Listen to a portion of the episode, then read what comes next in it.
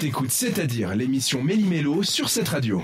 Nous sommes le 4 mai et pour ceux qui ne le savaient pas, même si c'est un petit peu difficile de l'avoir loupé, c'est la journée officielle de Star Wars. Pourquoi? Parce que 4 mai en anglais, ça se dit May the Fourth et il y a une phrase très célèbre dans Star Wars qui dit que la force soit avec toi et en anglais c'est May the Fourth be with you.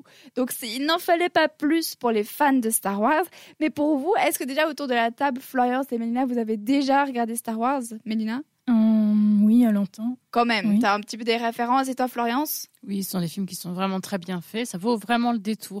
Après, on devient assez rapidement fan. hein. Ah, bah alors, Il y en a beaucoup. Alors, si vous commencez à regarder toi, la tu saga, vous en avez jusqu'en décembre. est-ce que toi tu es fan ou Je pas suis- alors, je suis plus fan des Marvel. Bon bah alors c'est encore Parce un que, je autre connais, univers. parce que je connais plus. oui. Si on retourne sur les Star Wars, il y en a sûrement parmi vous qui ont été largués toute la journée parce que leurs collègues faisaient que de parler de Star Wars.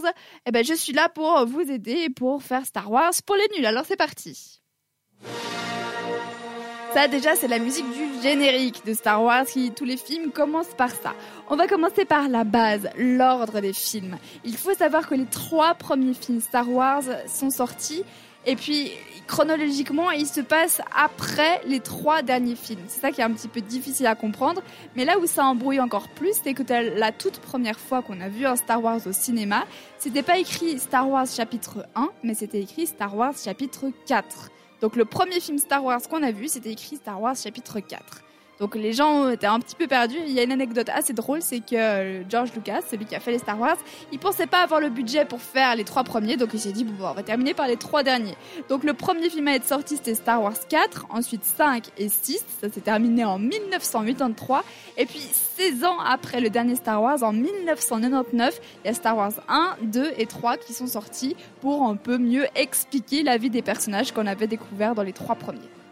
C'est pour ça que j'ai jamais rien compris en fait à la Mais est-ce que, chronologie. rassure. est-ce que là maintenant tu comprends les trois premiers qui sont Oui, sortis Tout à fait. Oui, maintenant, oui. chronologiquement, il se passe Oui. après. Une fois qu'on a passé cette étape-là, on peut passer au personnage.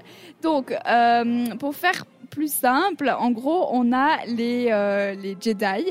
Et les Jedi, eux, c'est des guerriers de l'univers qui se battent avec des sabres laser.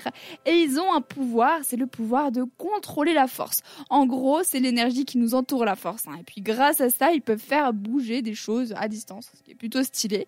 Et à contrario, on a les méchants qui s'appellent les Sith. Et eux, ils contrôlent aussi la force. Mais vu que c'est des méchants, bah, ils font des méchantes choses avec cette force.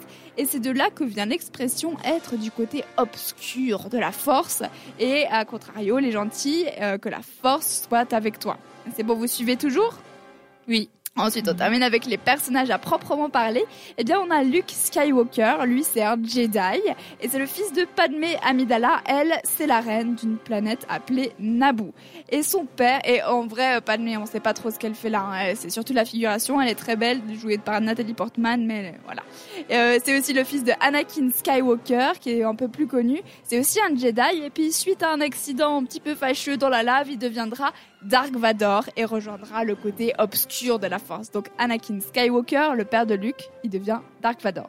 Là, vous avez votre petit schéma dans votre tête, on peut continuer. Ensuite, il y a la sœur de Luke Skywalker, Layla Skywalker.